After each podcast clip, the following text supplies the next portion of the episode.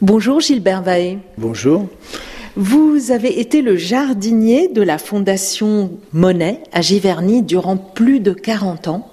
Et aujourd'hui, le jardin se divise en clos normand et la partie aquatique. Le clos normand étant devant la maison.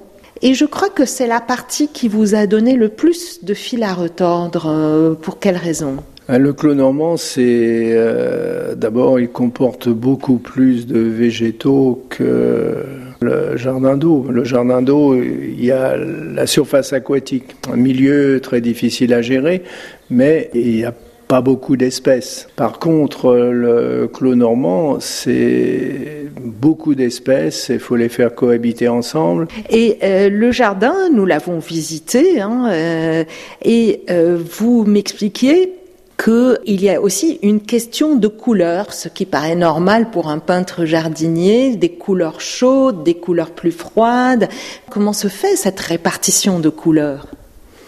Ben, cette répartition de, couleurs se fait dans les 60, euh, plus de 60 massifs qu'il y a dans, la propriété, dans le clos normand. C'est vrai, les couleurs chaudes, donc c'est un canevas, les couleurs chaudes en bas et les couleurs froides en haut, étant donné que la maison c'est un ravalement rose.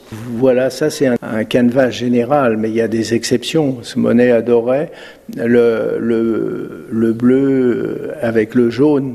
Donc c'est c'est pas trop ce qui se fait normalement. Ce qui se faisait normalement, c'est plutôt euh, la, couleur de lumière, donc le blanc dans, dans le bleu, et puis euh, le jaune dans les couleurs chaudes.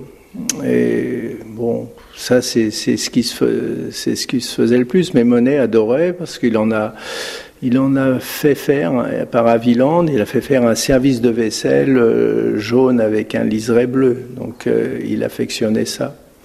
Les massifs qui entourent la pelouse, en fin de compte, vous avez euh, côté ouest du massif euh, chaud, couleur jaune-orange, côté est jaune-orange, et côté nord bleu. Et au milieu, un polovnia, donc qui fleurit bleu, et des pommiers à fleurs qui fleurissent roses. Un florilège de couleurs que, que, que ce jardin hein, de, de, la Fondation Monet. Alors, euh, Gilbert Vaille, quand Claude Monet parlait euh, de, de, son art, il disait que son atelier, c'était la nature. C'est un superbe jardin que vous avez recréé finalement.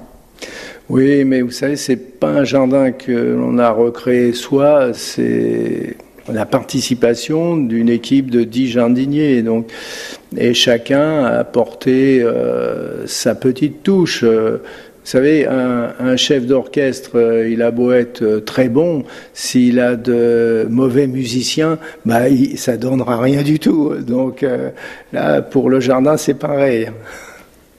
Et aujourd'hui, euh, après toute une carrière hein, dans le jardinage, est-ce que euh, vous avez une philosophie euh, par rapport au jardin, la manière dont il faut travailler, écouter la nature? Ben, C'est sûr qu'il faut continuellement observer parce que euh, un médecin, euh, si il va voir son patient, il se plaint, euh, bon, il va faire un diagnostic. La nature, elle se plaint pas. Faut la, faut la regarder pour savoir.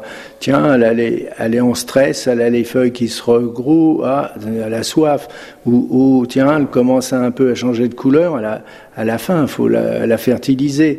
Euh, Celle-là, euh, elle fait pas de fruits, euh, elle est en végétation. Euh, on veut qu'elle fasse des fruits, par exemple, il bah, faut la faire souffrir pour qu'elle produise du fruit.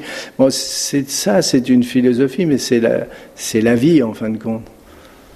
Merci Gilbert Vaé. Je rappelle votre très bel ouvrage, le titre Le jardin de Monet à Giverny, histoire d'une renaissance, qui est sorti aux éditions Claude Monet Giverny. Merci beaucoup.